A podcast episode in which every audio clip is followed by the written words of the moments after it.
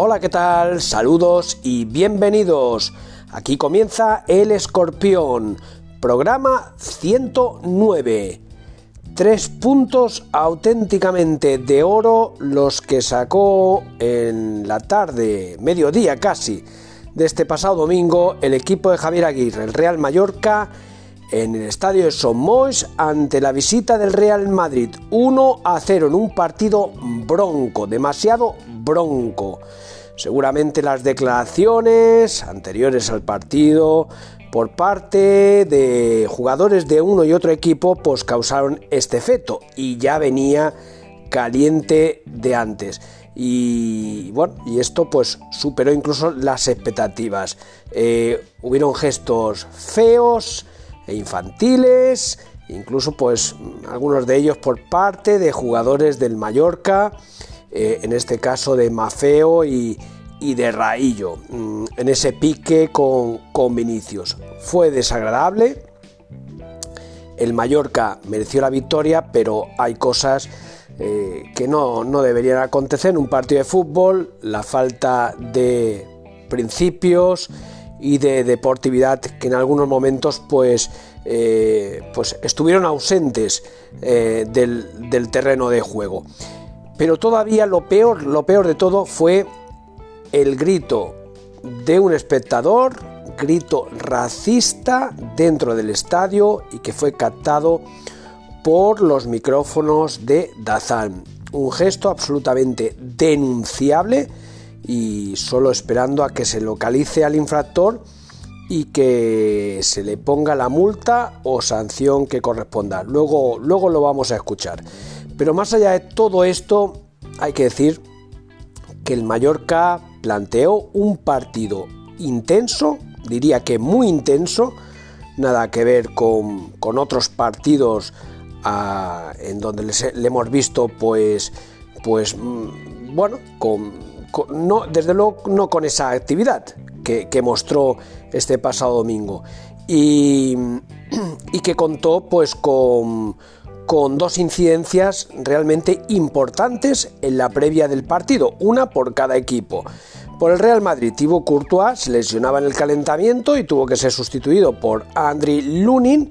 Y por el Mallorca, Martin Valgent, el central, con una indisposición, tuvo que ceder su puesto a Gio González, que cerraba el trío de centrales junto a Raillo y Nastasic, apoyando en la banda derecha del Mallorca a, Mafeo eh, en ese cierre y marcaje a Vinicius.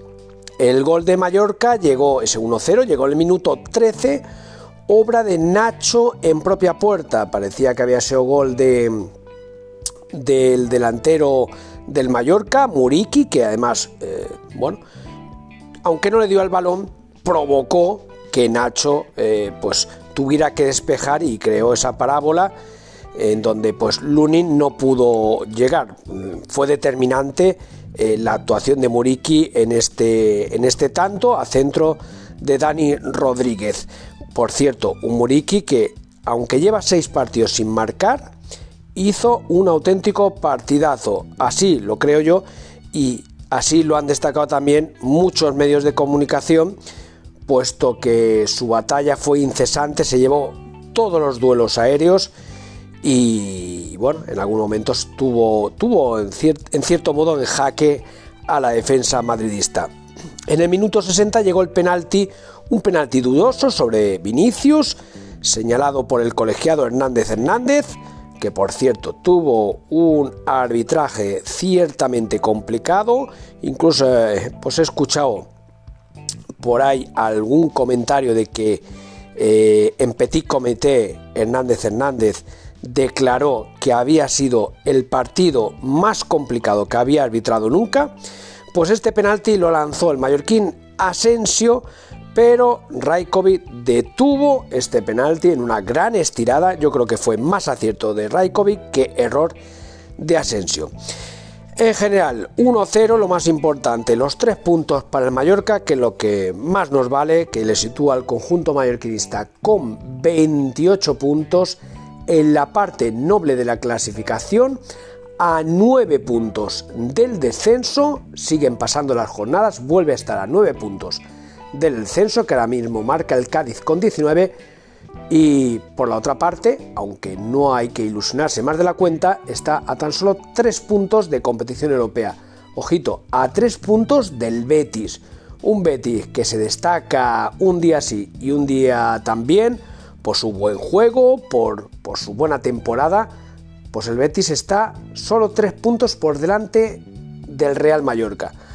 O sea que bravo por la temporada que está haciendo el Mallorca. Lo dicho, en general un 10, un 10 para la afición que apoyó en todo momento al equipo y, lo dicho, pues se vio únicamente empañado por ese insulto racista del que hablaremos más adelante. Pero aparte de este partidazo en el Estadio Mallorca Son Mois, pues hay que comentar en otras categorías el empate de la UD Ibiza en casa del penúltimo clasificado, el Lugo. Eh, eh, la UD Ibiza lleva siete partidos consecutivos sin vencer y la salvación sigue estando a nueve puntos, pero eso sí, resta una jornada menos. Difícil, muy difícil lo tiene el conjunto que entrena Lucas Alcaraz. En primera ref, el Baleares cayó en casa del líder. Era una salida complicada, aunque eso sí se puso por delante 0-1 en casa del Endense. Y lógicamente, pues el Baleares sigue en, posiciones de descenso y además sufrió eh, la expulsión de dos jugadores. Onésimo, desde que ha llegado al Baleares, ha logrado una victoria, además fue en su debut y a domicilio, pero posteriormente dos empates y dos derrotas. Los balearicos también sufriendo por mantener la categoría. Ya el objetivo, eh, yo creo que a nadie se le pasa por la cabeza que pueda ser entrar en playoff. En segunda ref, mm, resultados dispares para los equipos de Baleares. La Peña Deportiva sigue arriba, sumó tres nuevos puntos eh, en casa del Terrassa, 0-1 y se coloca segundo, empatado en cabeza con Valencia y Teruel con 39 puntos. El Formentera empató a 1 en casa del Manresa. El Ibiza y las Pitiusas empató a 1 con el Badalona.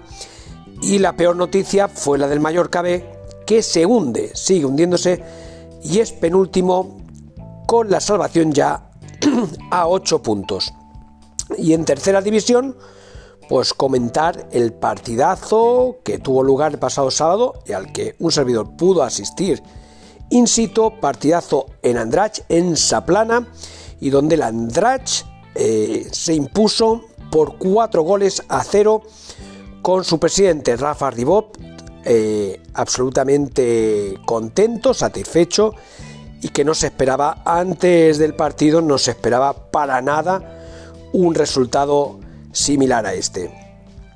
En este programa 109 estos van a ser los principales argumentos, vamos a tener las opiniones de los protagonistas y también, como no, la, opinión de nuestro comentarista y colaborador Javier Oleaga, que va a estar con nosotros comentando lo acontecido con el Real Mallorca y también con lo que acontece en la segunda división con el Ibiza y también en primera ref con el Baleares.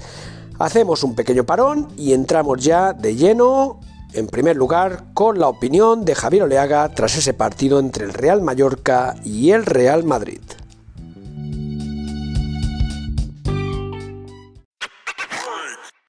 Hola Paco, hola escorpiones, vaya tarde de domingo o inicio de tarde, comida antes o después, vaya alegrón para la afición mallorquinista, la victoria del conjunto Bermellón ante el Real Madrid, un Real Madrid que ha dejado ya a ocho puntos del Barcelona, porque el Barcelona jugó por la noche y también ganó su partido.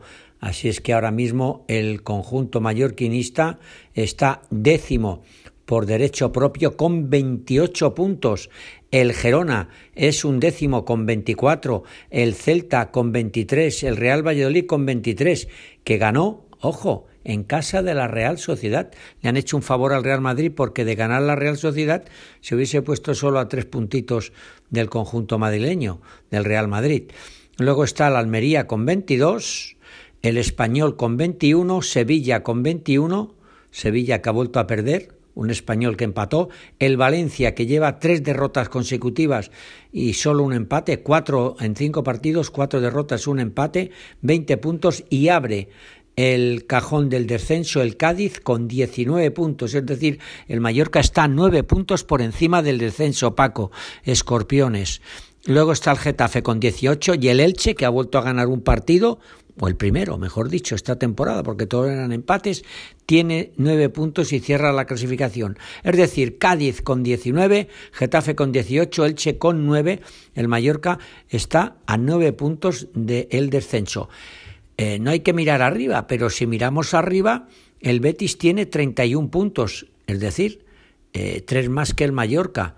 O el Villarreal también tiene 31. El Villarreal está en la Europa League y el eh, Betis está en esa Liga Conferencia Europea. Bueno, en Europa, pero no hay que mirar esto, hay que mirar la salvación. ¿Y qué decir del partido que venía calentito con los Vinicius, Raillo, Mafeo, etc., etc., etc.? Bueno, eh, yo acabo de ver vídeos y he visto cómo Mafeo le hacía a Vinicius el gesto de niño llorón, de que lloraba.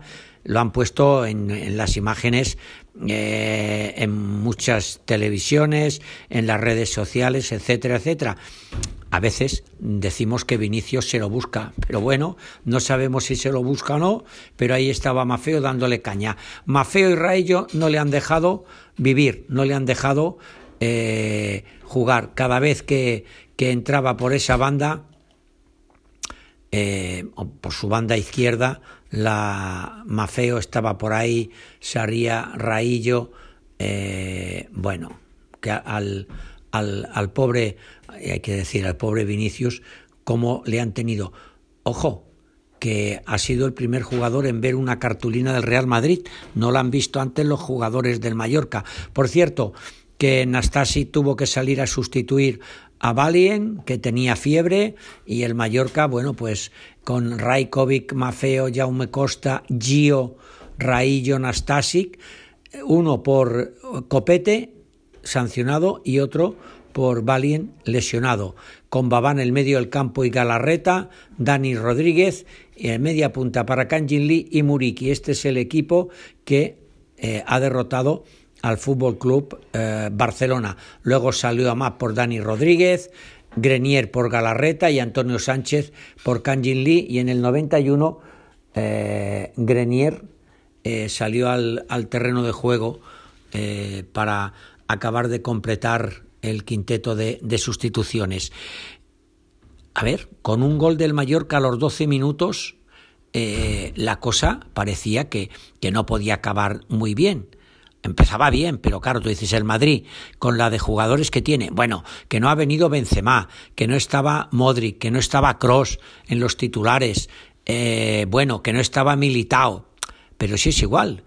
Un, que se había lesionado en el entrenamiento, el que dicen que, o en el calentamiento, el que es el mejor portero, eh, Timur Courtois, y salió Lunin, pero estaban Carvajal, Rudiger, Nacho, Camavinga, Valverde, Chomení, Ceballos, Marco Asensio, Rodrigo y Vinicius.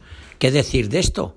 Claro, luego salieron los Modric, salió Cross y, salió Mariano.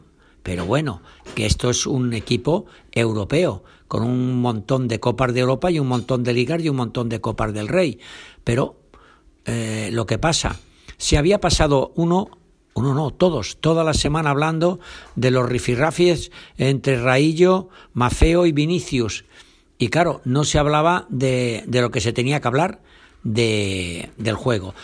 Bueno, pues Javier Aguirre, el vasco, nos guste o no nos guste, para muchas cosas no nos gusta, para otras sí, pues mantuvo sus principios defensivo, con mucha entrega, muy solidario y que eh, puso el autobús o lo que ustedes quieran, o el tranvía o el tren delante de Raikovic, que evitó eh, la derrota.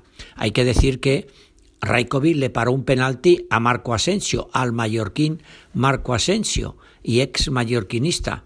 Bueno, ¿qué vamos a decir?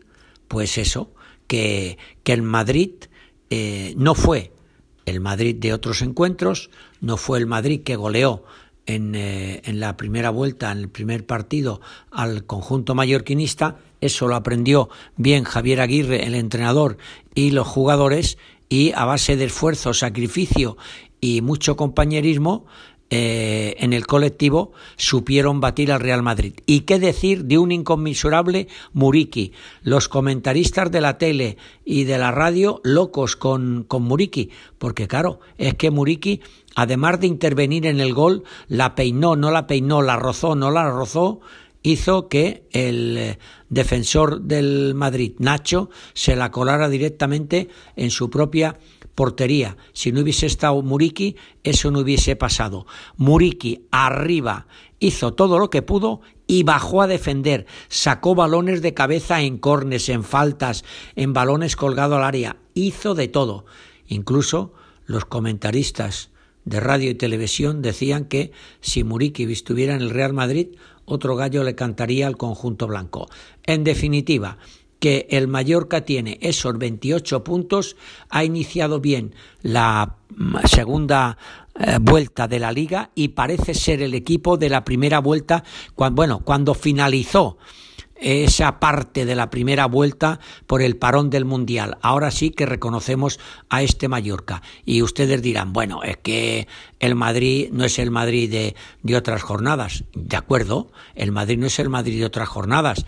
También hay que decir que el Mallorca en los partidos anteriores perdió en Cádiz por 2 a 0, le ganó al Celta 1 a 0, perdió eh, ante la Real Sociedad allí en San Sebastián 1 a 0, perdió en Pamplona 1 a 0, le había ganado al Valladolid aquí 1 a 0, ¿eh? Ah, eh, perdió en Getafe 2 a 0, perdió en los papeles, ¿no? Bueno, pues ahora los ha recuperado. Los ha recuperado, le ha ganado al Real Madrid por un gol a cero, se planta en la mitad de la tabla por derecho propio con 28 goles, pensando más en que ya está con un pie fuera del descenso que con un pie en competición europea. Y ahora viene por delante un Sevilla, un Villarreal, un Español, un Elche, un Real Sociedad, un Betis, Osasuna, etcétera, etcétera, yo, Paco, Escorpiones, lo que reclamo es que el Mallorca que ha jugado hoy ante el Real Madrid podía poner las mismas ganas, el mismo coraje, el mismo ímpetu y la misma entrega en los otros partidos. Ya ya me diréis que no, claro, que es que jugar ante el Madrid, al Barcelona o el Atlético de Madrid o ahora una Real Sociedad que va tercero es distinto. Bueno, pero hijo mío, ante el Cádiz no jugaste así. Ante la Real Sociedad, vale, venga, te lo compro, pero eh, ante los Asuna nada. O sea, que no, que no me digan esto. Que sí, que hay que jugar así ante el Real Madrid, bien, y venía lo de Vinicius, bien, vale, pero mm, Javier Aguirre, dile a tus jugadores que le pongan un poquitín más de garra y mecha eh, a la pólvora o a la bomba cuando jueguen contra el Sevilla, el Villarreal, el Español o el Elche. ¿eh? Porque claro, decimos que el Madrid no estaba en sus momentos álgidos, no, y que, bueno, el mallorquín eh, Marco Asensio ha fallado un penalti, ¿no? Pero es que, es que, es que, ¿eh? ¿eh? a ver si por ganarle al Real Madrid nos queremos que ya lo hemos hecho todo y ante los Osasuna, Valladolid, Celta o Getafe vamos a perder y nos vamos a ver otra vez abocados a estar pendientes de los puntos que tenemos por el sobre el descenso. Bueno, un buen un buen resultado para el Real Mallorca. Muchos entendidos dicen que un mal partido, un excelente Muriki, que ha sido lo mejor del, del partido. Un Rajkovic también excelente que paró un penalti. Mafeo estuvo en lo suyo, Raillo también. Y bueno, pues Nastasic, caso Babá, no estuvo tan fino, Galarreta por ahí, bueno, Kanjin Lee un poco perdido, pero es igual. Eh, no fue un gran partido, pero sí fue un gran resultado para el Real Mallorca. Tiempo para escuchar a los protagonistas. Una vez finalizado el partido, pasaron por delante de los micrófonos de la televisión del Real Mallorca Muriki, Javier Aguirre, Gio González y Rajkovic. Increíble victoria frente a un rival dificilísimo, parecía imposible, pero se ha cumplido. Y con ese gol que no sabemos, ha sido gol tuyo, ¿no? Uh, bueno, si queréis, sí, ha sido mío, pero no, yo no tocó, fue, eh, fue autogol, pero me da igual, como digo antes, que eh, yo, si ganamos tres puntos cada partida, mejor para no marco yo, así que solo que ganamos, me da igual. Eh, un gran equipo, jugamos contra un gran equipo y le ganamos tres puntos, que puede decir que respiramos un poquito más profundo ahora, pero ahí quedan muchas partidas ojalá que vamos a seguir así como una familia que estábamos ahí en el banquillo, dentro del campo, afición, todo.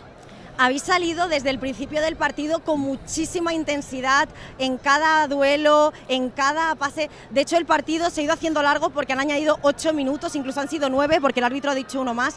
En los últimos momentos ha tenido varias ocasiones en Madrid, ninguna demasiado clara, pero imagino que había muchos nervios también en esos últimos instantes. Sí, pero hemos preparado, hemos preparado muchísimo para este partido, como dices tú, que cada duelo con intensidad, todo. Yo creo que eso que faltaba dos, tres partidas siguientes contra Cádiz, contra Getafe después de parón, que faltaba. Que nosotros no somos así. Nosotros cuando perdemos esto para pelear, para luchar, estamos muertos. Así que hay que seguir así, como hoy. Eh, tiene que, me da igual cuál es adversario, pero tenemos que jugarlo así, a seguir así.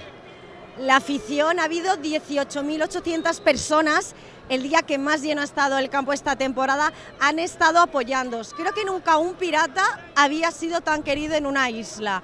Yo no sé qué mensaje le darías a la afición un día como hoy después de esta gran Bueno, la verdad me amo muchísimo. Desde el primer día, hoy es un año que cumple un año ¿Es que cumpleaños aquí. aquí? Sí. Y la verdad estoy como en mi casa. Eh, mi familia también estamos muy, muy bien aquí, muy, eh, muy cómodo. La verdad, mis hijos, familia, todo cuando me salgo fuera para la ciudad, todo siempre con alegría. ¡Vamos! que pasar mejor por atrás que para adelante, ¿no? Siempre con alegría y tal, y así que me amo muchísimo y yo hasta el último, hasta el último día que me voy a quedar aquí, me voy a dar todo que tiene Vedat Murici dentro de su corazón. Con Javier Aguirre, bueno, me imagino que felicidad, no todos los días se gana el Real Madrid, segundo clasificado en Liga, 45 puntos y lo que iba de Liga solo había perdido dos partidos. Eso indica que muy bien ha tenido que hacer las cosas en Mallorca para ganarle. Sí, sí, lo dijiste todo perfecto. Ya no te puedo contestar nada. No, sí, es verdad, es verdad. Mucha felicidad, claro. Un rival, como dices, que no había perdido nada o poco. Eh, no todos Estoy de acuerdo con todo lo que comentas y, y sí, yo veo el vestuario tranquilo, contento, pero hasta ahí, porque estamos en febrero, porque faltan 18 partidos y porque nadie con 28 puntos se ha quedado en primera división. Hay que seguir luchando.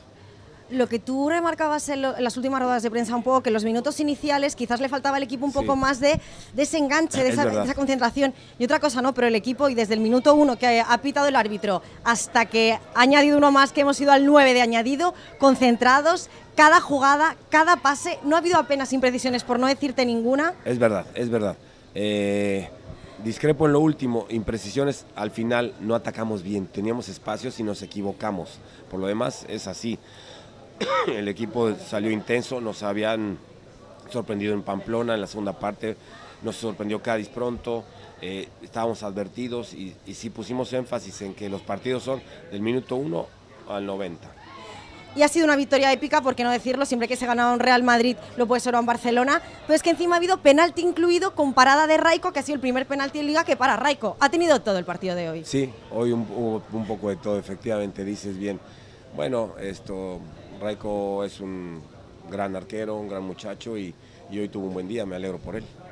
Bueno, la afición, 18.800 personas, prácticamente lleno absoluto. Ya en los minutos finales, equipo y afición era uno como siempre. No sé qué palabras le quieres Pues eso, la, que te imaginas, agradecimiento total, ¿no? Yo creo que la gente vino, eh, un horario, bueno, complicado por la comida, el almuerzo, el aperitivito y bueno, la gente se va contenta a casa, a ver ahora si hay merienda o directos a la cena, pero están contentos. Bueno, no te voy a preguntar qué le has dicho en el vestuario porque el último día yo insistí, insistí y no lo quisiste decir, pero me imagino que ya les has dicho lo que le tenías que decir. Sí, les dije que no, porque querían día libre mañana, les dije que no. Ah, bueno. Eso les dije. Estamos ya con Gio, que ahora yo no sé si decir que es nuestro carrilero derecho o nuestro central de confianza. Yo tengo dudas, porque sin ninguna duda ha sido una de las novedades de ese 11, verte como central, porque hasta ahora no te habíamos visto nunca de central. No, bueno, ayer sucedió que Martín se sintió en, el entrenamiento y bueno, eh, el míster me colocó en esa posición y bueno, si, si hay algo que soy es siempre estar predispuesto a, ayudar al equipo, a aportar desde donde me toque y bueno, eh, siempre trato de dar lo mejor en, el lugar que me coloquen y bueno, eh, me tocó en este lugar y creo que, en líneas generales cumplí. Tendrá que estar atento Copete que hoy estaba de baja por sanción y Martín que estaba enfermo. que se cuide, nada. No, bueno, nada. Eh, como te dije antes, traté de estar eh, concentrado la, mayor parte del partido, eh, porque bueno, una distracción ahí atrás es medio gol y más contra un rival de esta característica. Bueno, ¿qué ha supuesto esta victoria frente al Real Madrid? Me imagino que la palabra es emoción, sentimientos a flor de piel, pero ¿qué se te ha pasado por la cabeza cuando el árbitro ya ha pitado el final y has visto que los tres puntos se quedaban en casa? No, mucha alegría, mucha felicidad, orgullo de, de todos mis compañeros, de los que están trabajando en el club día a día, que están con nosotros también porque, porque bueno, eh, trabajamos para eso, para obtener resultados y bueno, hoy creo que cumplimos con el objetivo que, nos planteamos durante la semana. Ahora mismo acaba de volar un calcetín, sorry, can you, please. Este hombre de aquí que tienes aquí al lado, hoy ha parado un penalti y ha sido el penalti, el penalti que ha dado, no, termina Gio y ahora vamos con Raiko. Ese penalti también ha dado esa energía al Mallorca y esos tres puntos también, ¿por qué no decirlo? Sí, sí, porque bueno, fue un momento también eh, del partido donde estábamos sufriendo mucho y bueno, creo que un gol ahí eh, se nos hubiera complicado, pero, pero bueno, acá tenemos al, fenómeno que lo pudo parar y, bueno, eh, gracias a él también la, victoria, obviamente. Le puedes pasar el micro y gracias Gio, porque de central o de carrilero derecho te podemos poner en cualquier sitio. Congratulations, you. save a penalty, very important for the team. How did you feel? Uh, happy because uh, I have the, helped the team to win the game and I think this is my job to, to stop to stop every ball, you know. So I will keep to continue to, to help the, the team. An incredible victory against of the, one of the best teams of La Liga. What is your analysis the match?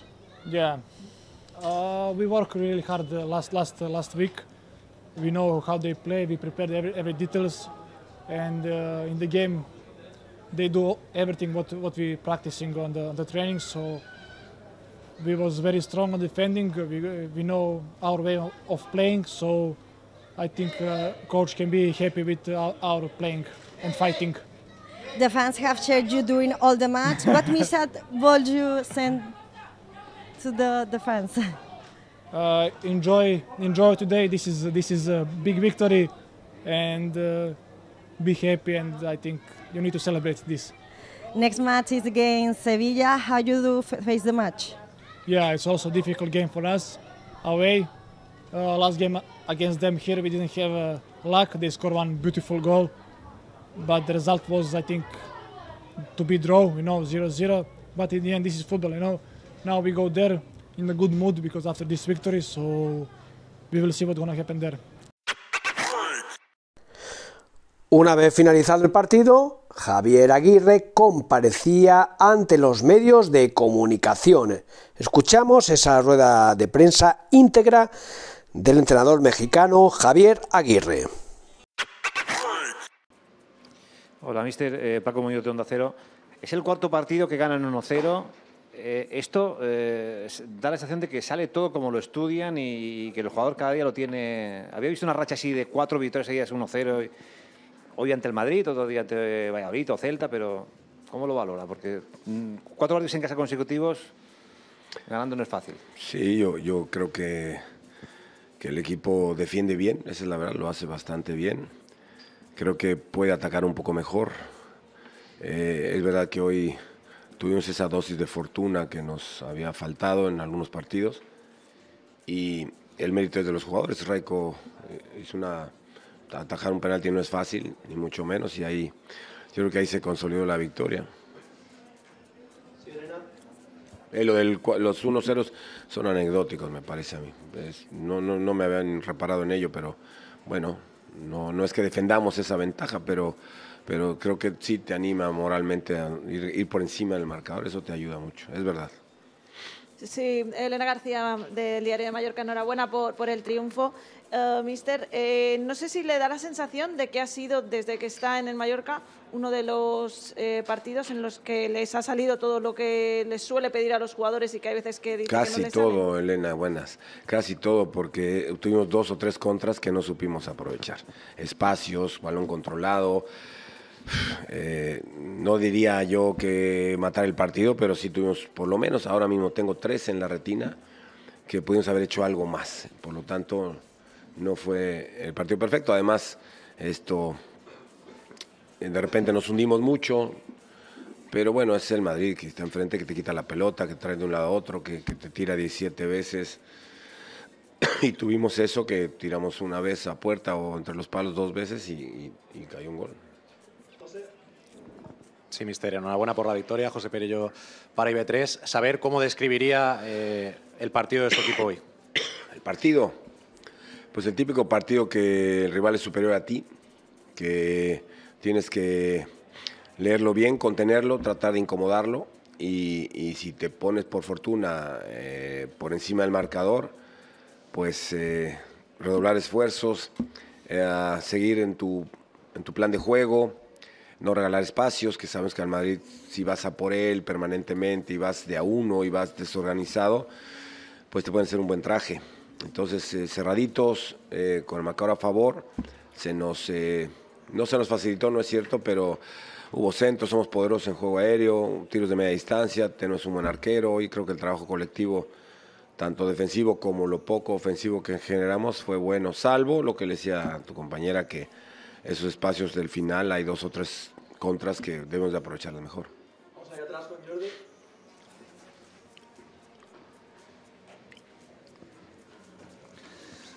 Jordi Jiménez de, la cadena COPE, tiempo de juego. Eh, ¿Ha sido el partido perfecto defensivamente? Es decir, si usted tuviera que decir, este partido quiero poner como ejemplo de cómo saber competir frente a un equipazo, sería este. Y le quería preguntar si le ha costado mucho calmar a los jugadores porque era muy caliente.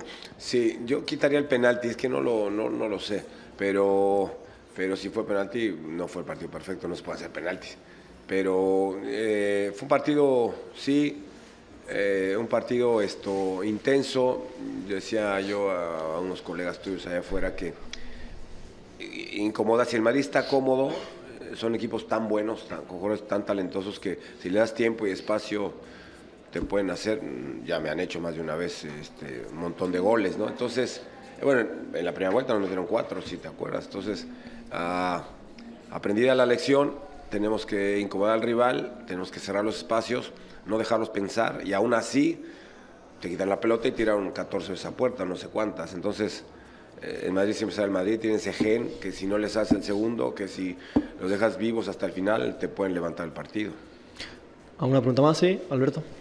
Hola, mister. ¿Qué tal? Alberto Hernando Cadena Ser. Está los compañeros de profesión hablando y un poco la reflexión del partido es que el Madrid eh, puede haber eh, tirado media liga, que ha hecho un partido sin, sin ocasiones claras eh, a gol, pero es cierto que en, una línea continuista el Mallorca minimiza las, las ocasiones que le realizan los, los, equipos contra los que juega. No sé cuánto hay de demérito del Real Madrid o de mérito del, del Mallorca que hoy se haya bueno, anulado sí, te entiendo. Mi óptica es que, la que te digo, yo respeto cualquier opinión, de, cualquier lectura del partido. Lo, lo, lo que yo pienso es que nosotros jugamos con nuestras capacidades. Nosotros tenemos lo que tenemos, tenemos un equipo competitivo, que el día que dejamos de competir, como en Getafe o como en Cádiz la primera parte, pues te ganan dos equipos que hoy están en descenso, nos ganaron hace 15 días y hace un mes.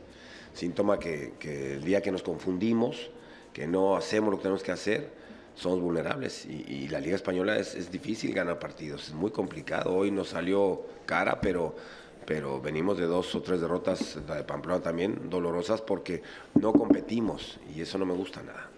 Sí, Jordi. Le quería preguntar eh, cómo se encuentra, que le veo que tiene tos y ha habido un momento que parecía que se iba del partido, no sé si era por algo de salud o...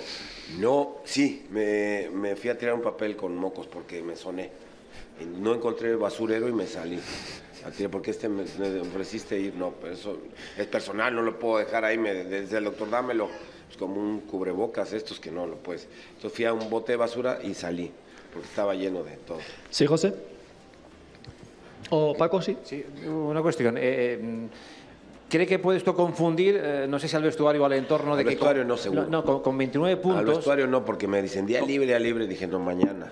Al vestuario no. Con yo me 28 encargo. puntos tiene claro que, no- que- que el objetivo sigue siendo no la y no, conozco, no cree que se pueda confundir 15 nadie. temporadas en España y ningún equipo con 28 puntos se salvó. Nunca, nunca. Entonces, hasta que no eh, estemos cómodos, hasta que faltan 18 partidos, que esto es, es- hay que frenar. Hay que ser humildes en la victoria, en la derrota y, y conscientes de lo que somos. No desviarnos, porque si nos desviamos, ya lo dije, nos ganan, aquí ganan todos. Mirabas para abajo y ya estaban aquí al lado. Y caray, dos derrotitas, tres seguidas, y estás tú abajo. Entonces, podemos, podemos perder, porque el fútbol es eso, tiene eso, esas cosas. Pero no podemos desviarnos, no podemos permitirnos y creer que somos algo que no somos, de momento, ¿eh? De momento. Otra cosa es en el futuro. Vamos caminando hacia allá, sí, no lo niego y no seré yo quien frene la euforia de la gente o del vestuario, no, pero con, con tranquilidad. José. Sí, mister. Yo quería preguntarle por algunos nombres eh, en concreto. El primero, el de Beda Murici. Al final, el gol es en propia puerta, se lo dan en propia a, a Nacho. No acaba con esa racha, ya son seis partidos sin marcar, porque el de hoy no, no se lo han dado a él. Pero usted comentaba que no le veía ansioso, que había charlado con él. Incluso en el gol él señalaba a Nacho y se reía como que, que, eh, ha sido suyo, que no, no, no se lo atribuía a él, que a lo mejor un delantero con ansiedad hubiese intentado que se lo dieran a él. No tiene ¿Cómo ha visto su partido? No tiene ansiedad en lo absoluto. Hablé con él, lo decía ayer con él esta semana. Eh, lo vi bien, me gustó, hoy me gustó mucho. Y no metió gol, por lo visto. Yo me enteré, a- yo al final me enteré. Y no importa que meta o no meta goles, te lo garantizo, no importa eso. Importa que trabaje y lo, hizo bien, ganó arriba, ganó abajo. Fue un buen pivote para sus compañeros. Incluso intentó ahí un tiro de media distancia, de media cancha, lo tuvo otro más claro. Y bueno, es, es, es, es nuestro Vedat de siempre. No me importa cero, me importa cero la racha ni, ni, ni en lo absoluto. Me, me importa que juegue como hoy. Y por otro nombre también, tampoco ha marcado, eh, pero que valorara el partido de Pablo Maceo, porque hoy tenía un reto importante, además, eh, con toda la previa y la polémica que había habido con, contra. No me gusta Vinicius. personalizar, porque entonces ent- entramos a hablar de Rajkovic, entramos a hablar de, de Raillo. Giovanni jugó una posición que no era de él, a eso no me lo han comentado. Era- era los pero, otros nombres que Ah, segunda- es que tú preguntas siempre, este dice uno y te agarra cuatro el cabrón. ¿Verdad? Ayer me Sí, hiciste lo claro, mismo. Debe estar contento porque esos que muchos han jugado un buen partido. Estoy contento, pero no estoy contento que me preguntes cuatro seguidas, como siempre. Alberto. No, yo, yo ah, perdón. No, termino con este. No digo que he dejado pausa entre una y otra, esta vez he aprendido un poco. Muy bien. Eh, sí, no, eh, personalizar sería esto, mm, quizá minimizar el trabajo de los demás, ¿no? Porque hasta el francés Clem, que entró al final, pues hizo su esfuerzo, ¿no? Entonces, eh, va, va por aquí, el otro por allá, Jaume, eh, todos. Yo creo que hoy fue un partido, hasta el banquillo que estuvo muy metido en el juego, es para valorarlo, ¿no? Mafeo hizo un buen partido, como lo hicieron sus compañeros, sí. Aquí Marcos. ¿Qué tal, mister? Buenas, tar- buenas tardes. Eh, Marcos para el chiringuito. Le han preguntado por Mafeo. Yo quería preguntarle por la batalla, entre comillas, que ha tenido con Vinicius Junior. Eh, ¿Ha hecho lo que usted le ha pedido hoy?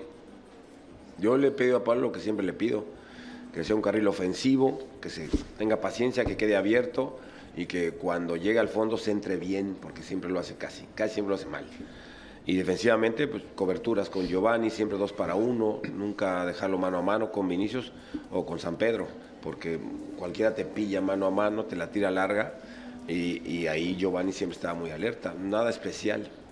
Mafeo te ha pedido el cambio más o menos en el minuto 87 y has dicho prácticamente que, que a morir, ¿no? Claro. Que hasta el final, que no, no hay Sí, cambio que porque quería aplauso de la grada, lo conozco. Adentro, mijo. Eso pasó. ¿Alguna pregunta más? Sí, bueno, la última, José. Sí. Ya sabía. Pero no han sido seguidas. No, no, ya somos amigos. No, simplemente saber cómo ha vivido esos últimos minutos que se han hecho largos, sobre todo porque eran ocho de añadido. Al final, incluso eh, uno más. Yo pensaba que podía estar mal de la voz de, gritar en los últimos minutos, pero igual no es eso. Saber cómo, cómo los ha vivido, si los ha vivido y si se le han hecho más largos de lo que han sido. Yo, yo por experiencia propia contra el Madrid, ya lo decía, me han sacado partidos en el 90, en el 94, hasta que no silbe el árbitro nunca estoy tranquilo, en ningún partido.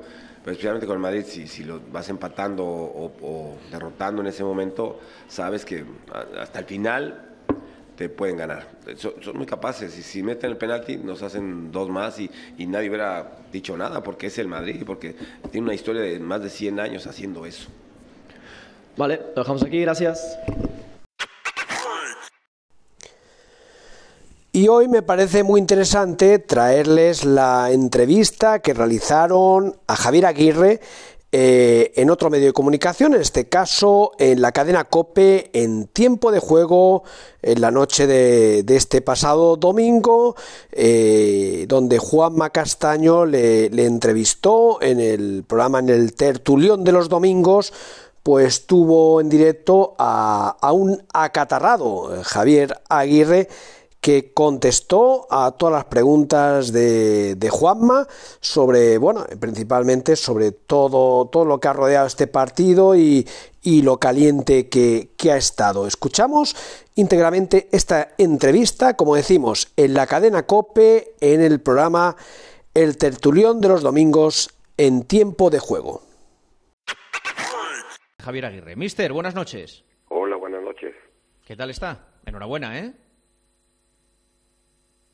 ¿Mister?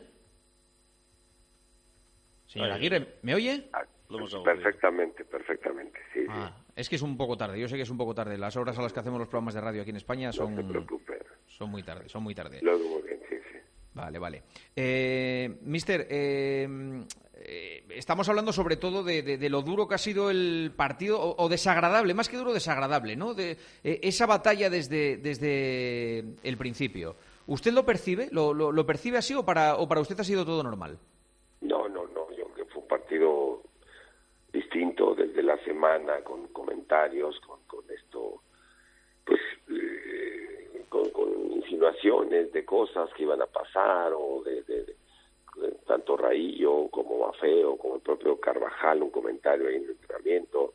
Entonces la gente ya cuando empezó el partido empezó a silbar a, a Vinicius, a Carvajal, se empezó a calentar un poquito el ambiente y, luego se fue desarrollando el partido y, hubo muchas infracciones, claro.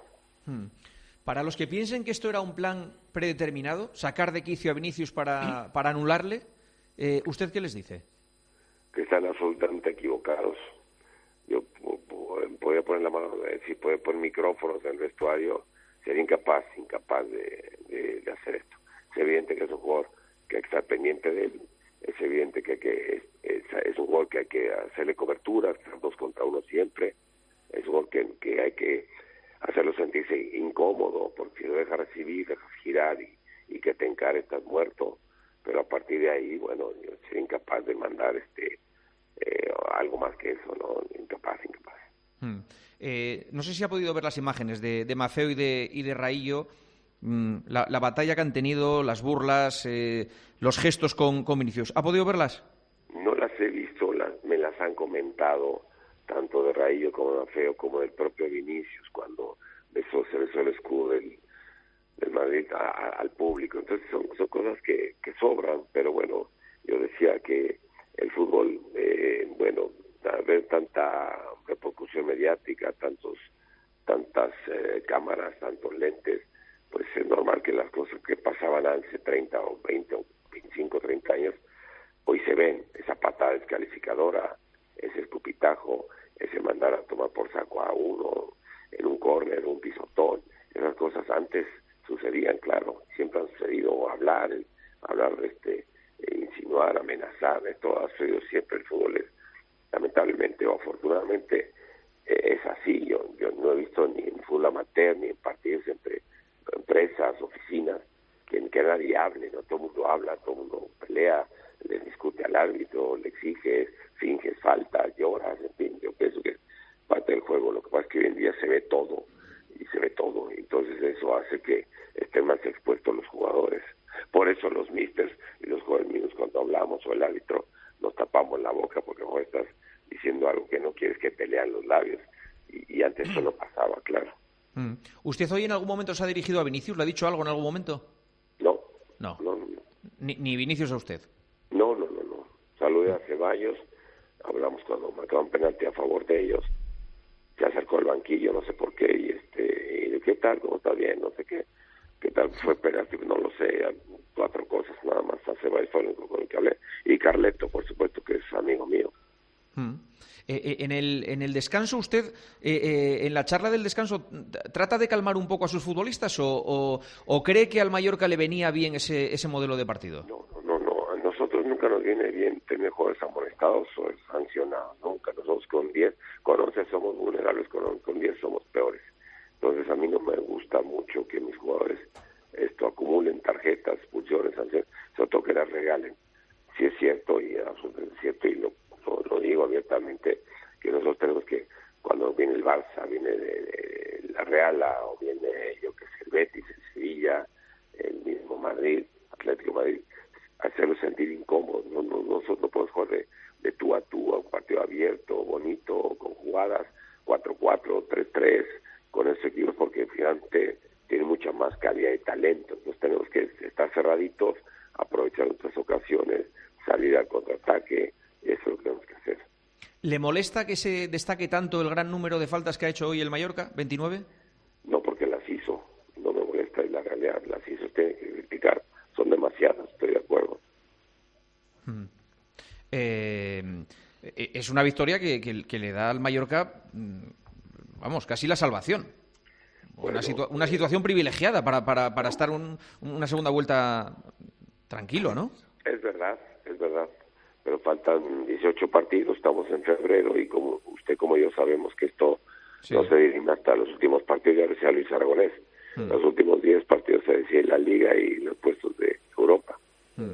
Eh, una cosa que, a usted no, le afecta, pero eh, ha salido un grito racista desde la grada hoy eh, a Vinicius. supongo que como entrenador del Mallorca le gustaría lamentar y denunciar estos, estos hechos. Lo repruebo, absolutamente lo lo repruebo, eh, pero indignado además. Eso me parece absurdo. Yo soy mexicano y no me gusta que, que me digan esto, me califiquen por, ser mexicano con un calificativo despectivo, en lo absoluto, no mi, mi color de piel. Eso me lo repruebo en Mallorca y donde sea. No estoy nada de acuerdo. Y si fue así, pues no, no. Si tenemos que ser sancionados hay que hacerlo. Si no, no, no me parece bien, nunca lo aprobaré. Mister, le agradezco mucho que haya cogido el teléfono en medio de, su quinto sueño, porque, porque sé que le hemos despertado. Pero otro día le haremos una entrevista cuando estemos todos mucho más frescos y de mejor humor. Sí, lo que no, de humor estoy bien. Lo que pasa es que tengo, tuve una semana malita, estuve agripado y estoy pagando las consecuencias. Claro. Pues no, no, pues hoy en el partido no estaba nada agripado, estaba perfectamente. No, no se dio cuenta que me soné dos veces la nariz. De hecho, me salí del campo a tirar con. Ah, sí, sí, es verdad, que dijeron que le había dado un apretón a Aguirre, que hizo un amago como de irse al vestuario y luego volvió. Sí, sí, es verdad, sí. No, mago, fui al vestuario, tiré el, este, la basura y volví. Es que me soné las narices, estoy agripadillo. Bueno, ya estoy saliendo. De ahí la voz, porque no estoy dormido, no se crea. Pues nada, pues un poco de miel, y limón, miel y limón, un poco ahí en el microondas y eso, eso va de mano de santo. tequila, prefiero un tequila. Joder, pues un tequila, claro, es que miel y limón como mexicano es poco. Eh, mister, gracias por atendernos en directo, un abrazo. ¿eh? A noches, gracias. Y como les comentaba al inicio del programa, eh, lo peor, lo peor del partido, sin duda, fue el grito racista eh, de uno de los aficionados que se encontraba en el estadio y que captaron los micrófonos de Dazán y ha sido un episodio absolutamente lamentable que para nada define la afición del Real Mallorca, pero sí que descalifica completamente a esta persona que estuvo presente en este, este partido. Escuchamos esa, ese sonido que captó Dazán.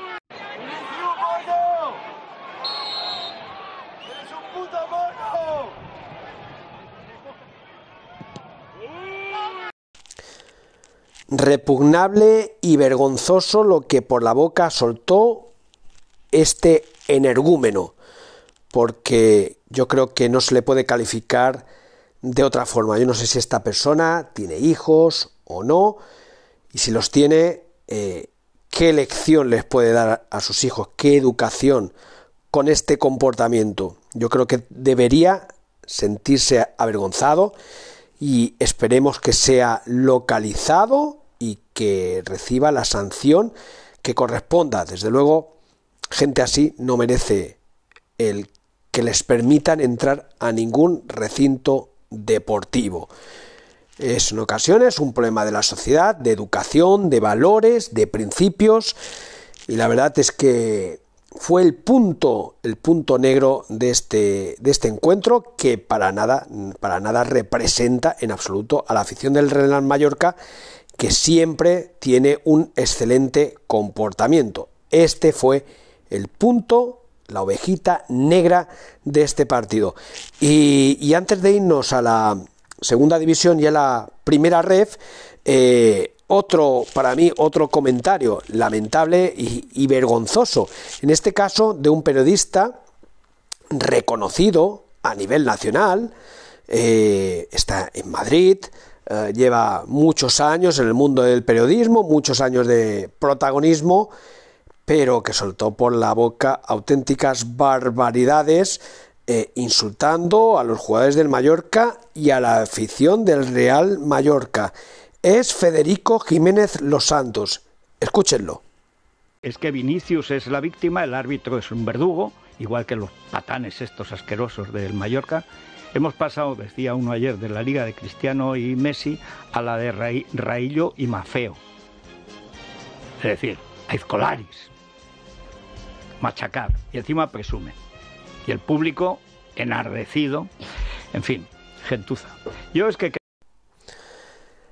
vergonzoso también lo que lo que dijo, lo que ha dicho en, este lunes en su programa por la mañana en Es Radio este, este periodista Federico Jiménez Los Santos. ¡Qué barbaridad! Desde luego eh, que se dedique a otra cosa en lugar de decir tantas tonterías y lo mínimo que debería tener es un respeto por la gente, eh, por la afición del Real Mallorca que creo que no le han faltado a él, ni han faltado al Real Madrid en absoluto. En fin, dejamos la primera división y paso para la segunda y para la primera ref, donde las cosas no fueron bien.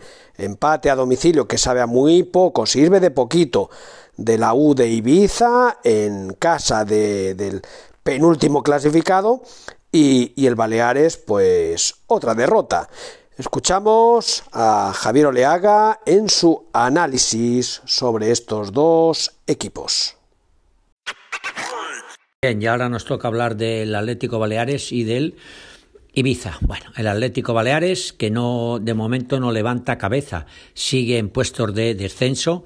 Recordemos que en segunda en la primera federación bajan cinco equipos eh, así es que desde el 16 al 20 están condenados. Atlético Baleares abre la cuenta del descenso con 25 puntos, el Intercity 24, Unión Deportiva Logroñés 21, Bilbao Atlético 18, Calahorra 17. Y es que el Atlético Baleares volvió a perder. Jugaba contra el líder, el Eldense.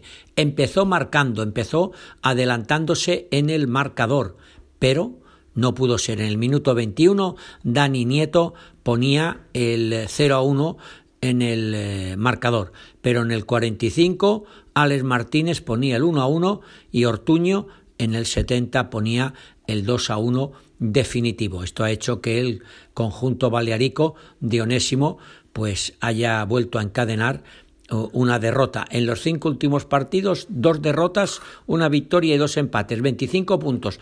El Sabadell y el Real Unión y el Lanucia, que están por encima de él, tienen dos puntos más, 27, es decir, que está a dos puntos de la salvación, o si miramos al Nomancia, que tiene 28, está a tres, o si miramos al Alcoyano, que tiene 29, está a cuatro.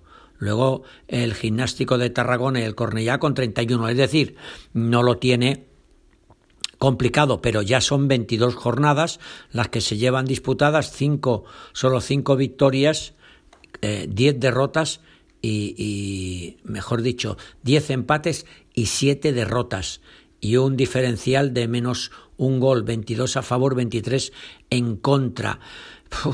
y en la próxima jornada el Atlético Baleares aquí en Palma, en el Estadio Balear, recibe al Cornellá, que no va a ser el conjunto catalán un rival eh, muy, muy asequible.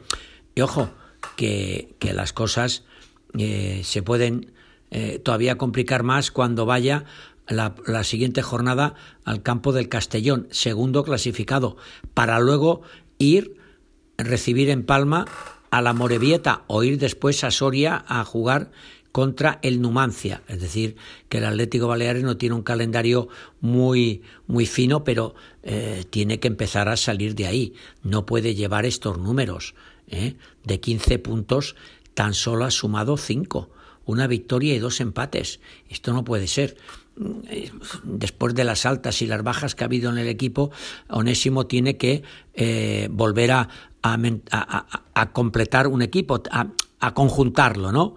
Pero es que, ya digo, luego mm, vas o recibirás en casa al Cornellá, noveno clasificado, 31 puntos, que solo está a tres de promoción de ascenso a segunda división, que querrá lucharlos, ¿no? Y luego el Castellón, un Castellón que no está tampoco para tirar eh, cohetes, porque ya digo que es el segundo y necesita eh, ganar. Puede tirar cohetes, pero quiere coger al Eldense, que le lleva cuatro puntos, Castellón 38 por el Dense 42. Así es que eh, se tiene que espabilar el conjunto Balearico. Luego eh, la Morevieta, que es cuarto, que también jugaría promoción de ascenso a segunda división, empatado con el Real Murcia con 34. O sea que no, no son, o un Numancia, eh, no son rivales de poco peso o con ganas de, ganar. Hombre, el Numancia está abajo, está con 28 puntos, está a tres del descenso y luchará por salvarse, y más allí en Soria, ¿no? En fin, que el conjunto balearico, eh, Paco Escorpiones, eh, una de cal eh, y, varias de arena. O sea que no. Solo esa primera victoria cuando llegó el técnico onésimo y después una derrota, dos empates y otra derrota. Esto es lo que ha cosechado. En fin, vamos a ver qué es lo que puede suceder a partir de ahora. Y luego, pues eh, en segunda divisional, la Unión Deportiva Ibiza, que sigue siendo farolillo rojo de la categoría. Recordemos que ahí bajan cuatro equipos. Está el número 22 con 18 puntos, el Lugo con 22, el Málaga con 22, la Ponferradina con 27 que marca el descenso. Por encima el Racing, que se salva por golaveraje, también con 27 puntos. Y el Mirandés ya con 30. Es decir, la Unión Deportiva Ibiza está nueve puntos a nueve puntos de la salvación a nueve puntos cuando se han jugado 26 jornadas. En segunda se juegan 42 porque hay 22 equipos, ¿no? Pero, jolín, que, la diferencia es, es importante. ¿Y qué pasó? ¿Qué ha pasado hoy? Bueno, pues que ha empatado con el Lugo. El Lugo, un equipo que está por encima de él. Era un rival directo, era el que había que ganarle. Si lo hubiese ganado, se hubiese puesto con 20 puntos y el Lugo solo tendría 21. Lo tendría más cerca, pero no, no, no ha podido ser. Mm, vamos a ver qué es lo que hace el equipo para salir del atolladero en el que está. Va a recibir a la Ponferradina la próxima jornada. Así es que tampoco lo va a tener nada, nada fácil, porque la Ponferradina es el que marca el descenso con 27 puntos. Luego viajará a Vitoria para enfrentarse al Alavés. Al Alavés, que está cuarto con 46 puntos a dos del líder Las Palmas y a uno del Levante, que son los dos equipos que ascenderían directamente a Primera División. Y el equipo de José Luis García Plaza querrá, querrá ganar. Luego recibe en casa al Huesca, luego va a Leganés, luego recibe al Villarreal B, o sea que se tiene que batir el cobre el conjunto ibicenco si quiere seguir eh, perfilando eh, la salvación que repito la tiene a nueve puntos es el colista. Vamos a ver si las últimas incorporaciones hacen que el equipo se, se ponga las pilas, se reanime y salga de ese atolladero. En fin, Paco, escorpiones, hasta la próxima. Y bueno, esa victoria importante del Mallorca ante el Real Madrid, esos enfrentamientos entre Vinicio, Raillo y Mafeo, ha habido de todo y todavía nos sacarán más cosas, vergüenza por un lado y vergüenza por otro.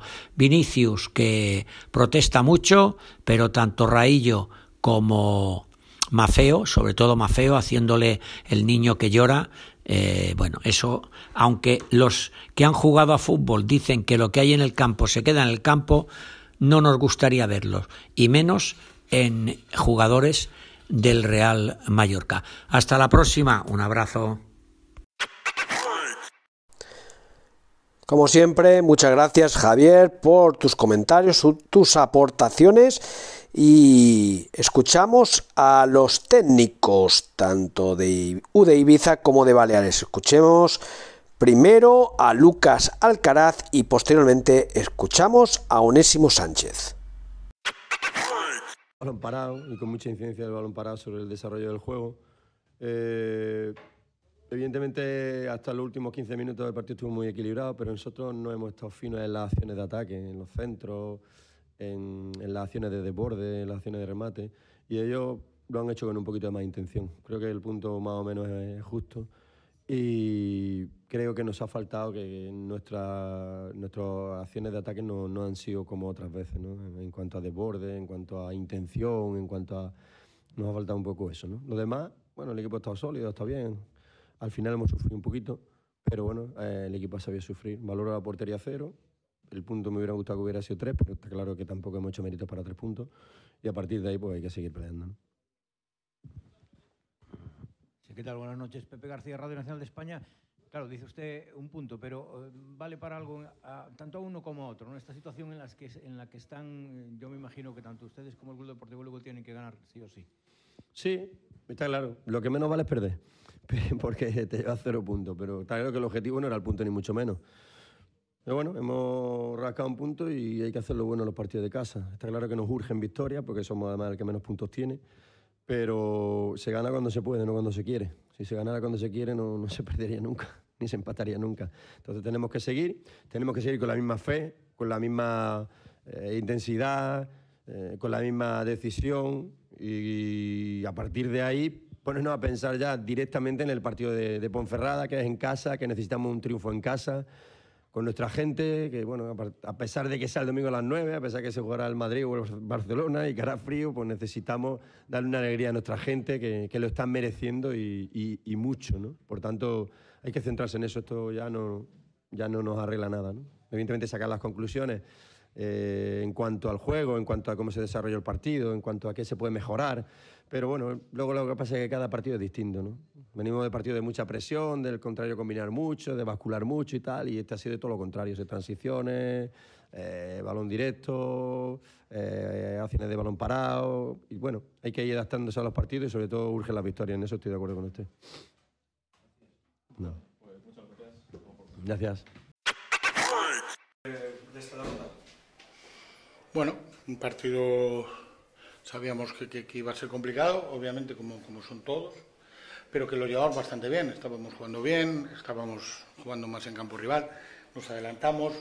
Es verdad que quizá nos faltaba alguna ocasión más, pero eh, no teníamos sensación de que, de que eh, el líder nos estuviera haciendo ningún daño. Y bueno, que luego pues ha pasado lo que, lo que hemos visto que ha pasado y ya el partido obviamente se ha, se ha condicionado mucho. Luego la segunda parte lo hemos intentado con con todo ese hándicap, eh, eh, bueno, ha llegado el segundo gol, hemos tenido nuestras opciones también y, no ha podido ser tampoco. Eh, la actitud de los jugadores ha sido bárbara, han corrido, hemos cambiado dos veces tres de sistema, cosas que trabajamos para, para intentar paliar todo lo que nos estaban, lo que nos estaban haciendo. pero bueno, nos ha hecho mucho daño cosas que no podemos jugar con ellas y que no, no entrenamos y, y hoy nos ha, nos ha condicionado muchísimo un partido que creo que cuando, cuando no estaba condicionado éramos mejores. ¿Qué cosas son esas? Has estado en el campo, ¿no?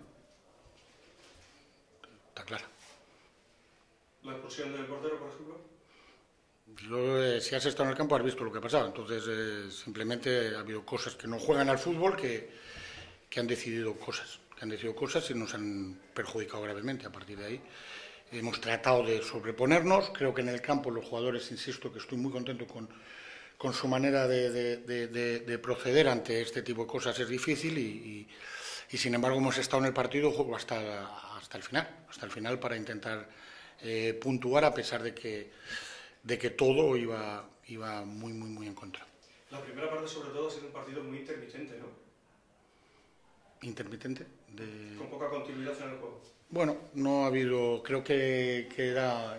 La primera parte éramos mm, dominadores de la situación. No Es verdad que nos ha faltado alguna llegada más, eso sí es cierto, no hemos, porque, porque son aquí, eh, jugamos ante un gran equipo. Pero es que en la primera parte no recuerdo ninguna parada de mi portero, no recuerdo absolutamente nada. Eh, mm, hemos hecho que un equipo que ataca muy bien, que llega muchas veces, eh, no nos haya llegado hasta que, alguien ha decidido que, cambiara el rumbo de partido. ¿El árbitro? El que gana otorga, entiendo. Todo lo estás diciendo tú. Pero no, que si no, que te sancionen a ti. A mí no, yo no he dicho nada, lo has dicho tú. ¿Está usted convencido que 11 para 11 partido hubiera sido distinto? no estoy convencido, estaba siendo distinto, cuando lo hemos visto. 11 para 11, eh, el Baleares era, era, para mí, con todos los respetos, era mejor. Yo insisto que un equipo que, llega muchísimo a portería rival, hoy nuestro portero no ha hecho, eh, bueno, claro, luego le han, han, echado, es que no ha hecho ni una parada porque le han echado. O sea que no ha tenido que hacer ni, ninguna, ninguna parada y obviamente todo lo demás ya lo, ya lo sabemos. No voy porque eh, lo, ha visto y cuando las cosas se ven no hay más que hablar. Es que no hay más que hablar, pero no lo voy a decir yo porque los profesionales no podemos decir eso ni debemos decir eso, aunque haya pasado. Porque aquí en, este, en esto, si dices la verdad, lo que ha pasado también puedes tener problemas, entonces es mejor no decir nada. Lo has dicho el señor este con el micrófono láser, me imagino que es de láser. Yo solo he dicho que con 11 para 11 creo que hemos sido mejores. Creo que nos ha faltado también, tenemos que hacer nuestras cosas más llegada, pero claro, estamos jugando en campo el líder, ¿eh? contra el líder. Y creo que 11 para 11 estábamos siendo eh, mejores. Y luego lo hemos intentado, tampoco con uno menos, tampoco hemos eh, sufrido demasiado. Es verdad que ellos ya han metido mucha gente y han, tenido su, llegada, pero además del gol tampoco... Y nosotros hemos tenido un par de llegadas que hemos podido hacer el segundo, pero el partido ha estado muy lastrado por, cosas que no son de fútbol y ya está. Y veces que pasa y, y, ahora, claro que nos jode, porque nos ha tocado a nosotros, pues, pues estamos así, pero es, eh, es parte del, juego y parte del juego que lamentablemente para nosotros o para mí, yo no entreno con ello, no puedo manejarlo. Entonces, eh, solo pienso en lo siguiente ya, nada más. Eh, ¿Qué piensa usted del cambio del equipo? ¿Cómo, ¿Cómo cree que ha cambiado el equipo o va a cambiar? más allá del resultado de hoy, con las nuevas incorporaciones? Bueno, hemos eh, tenido, ya lo hemos dicho, son eh, avatares muchas situaciones que no esperábamos, creo que se ha reaccionado bien, también es cierto que, que ahora tenemos un problema con, con, lesiones de gente importante que, que, tenemos fuera. Hay que, cuando te viene el fútbol, lo que tienes más eh, claro es que tú, o lo, que, lo único que podemos hacer es seguir, seguir en, la, en la idea. ¿Qué es lo bueno? Que hemos venido al campo el líder y no hemos sido peores que el líder. Todo eso nos tiene que dar eh, esa confianza de que eh, estamos cerca de revertir una situación que para nosotros es complicada y los chicos que vienen obviamente acaban de llegar, algunos llevan dos entrenamientos, algunos llevan un entrenamiento, pues se van a ir acoplando a la situación, pero no tenemos tiempo, hay que seguir y no, no lo vamos a utilizar como excusa, lo utilizaremos como condicionante. Sí es verdad que todas estas cosas eh, llueve un poquito sobre mojado y, es verdad que, que, cuando estás ahí abajo parece que todo te va en contra, ¿no? ¿Vale? Gracias. Últimos minutos de este programa 109 del Escorpión, tiempo para la segunda ref y tercera división. En la segunda ref, la Peña Deportiva, que se impuso 0 a 1 en casa del Terrassa y comparte el liderazgo con Valencia y Teruel. Los tres con 39 puntos. El Formentera empató a domicilio en casa del Manresa, 1 a 1. El Ibiza y las Pitiusas, mismo resultado en casa ante el Badalona. Y el Mallorca B, que sigue en caída libre. Cayó en casa 0 a 2 ante un rival directísimo, el Atlético Saguntino, que también al igual que el filial rojillo, se encuentra actualmente, y pese a esta victoria, en posiciones de descenso. Complicado lo tiene el Mallorca B, que está ya a 8 puntos de la salvación. La Peña Deportiva, como decimos, líder. El Ibiza y las Pitiusas tiene a tan solo un punto actualmente la salvación, que marca el Badalona. Y el Formentera se encuentra en la octava posición con 29 puntos, a 2 de, de las posiciones de playoff y a 7 puntos de plaza de, de, promoción que en este caso marca el Ibiza Islas Pitiusas. Y en tercera división hay que comentar que había un auténtico partidazo en la jornada 19, un partido que se disputó el pasado sábado en el campo de Saplana, en Andrach.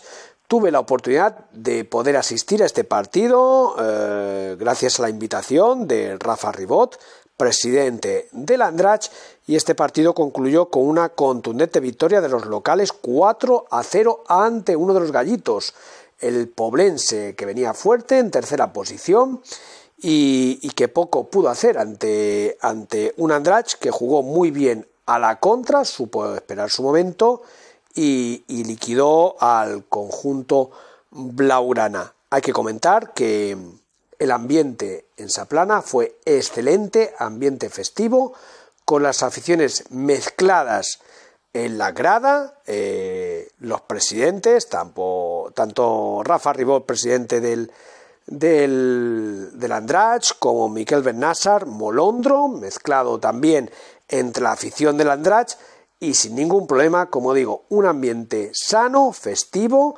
con un, con un sol de justicia y en la que todos pudimos disfrutar de un gran partido regional, de uno de los mejores partidos eh, que se puede eh, disfrutar aquí en el fútbol regional y en concreto en esta tercera división. Otros partidos a destacar en esta jornada 19, el Inter Manacor cayó 0-1 ante el Santañí, que está también ahí arriba en la segunda posición, y el San Jordi que cayó 0-4 ante la Peña Independent. La Peña Independent se coloca, los ibicencos se colocan a terceros por delante del Poblense.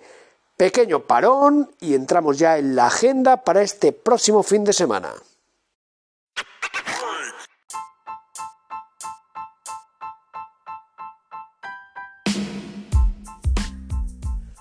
Tramo final de este programa 109 del Escorpión y antes de entrar con la agenda, dos apuntes que, no me quería olvidar. Por una parte, eh, partido de esta pasada semana en donde Paulista realizó una gravísima entrada a Vinicius eh, en ese partido que disputó el Valencia con el Madrid, partido atrasado.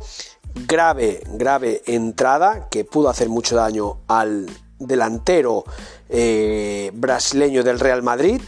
Eh, que lógicamente acabó con la expulsión de Paulista, pero lo sorprendente es que tan solo una entrada como esa, tan temeraria, solo contó, solo cuenta con dos partidos de sanción. Me parece lamentable. Y la otra viene de parte de Yago Aspas. Eh, jugó recientemente el Betis con el Celta y Yago Aspas en las imágenes pues parecía que le habían dado un golpe en la cara un jugador del Betis, eh, Luis Felipe.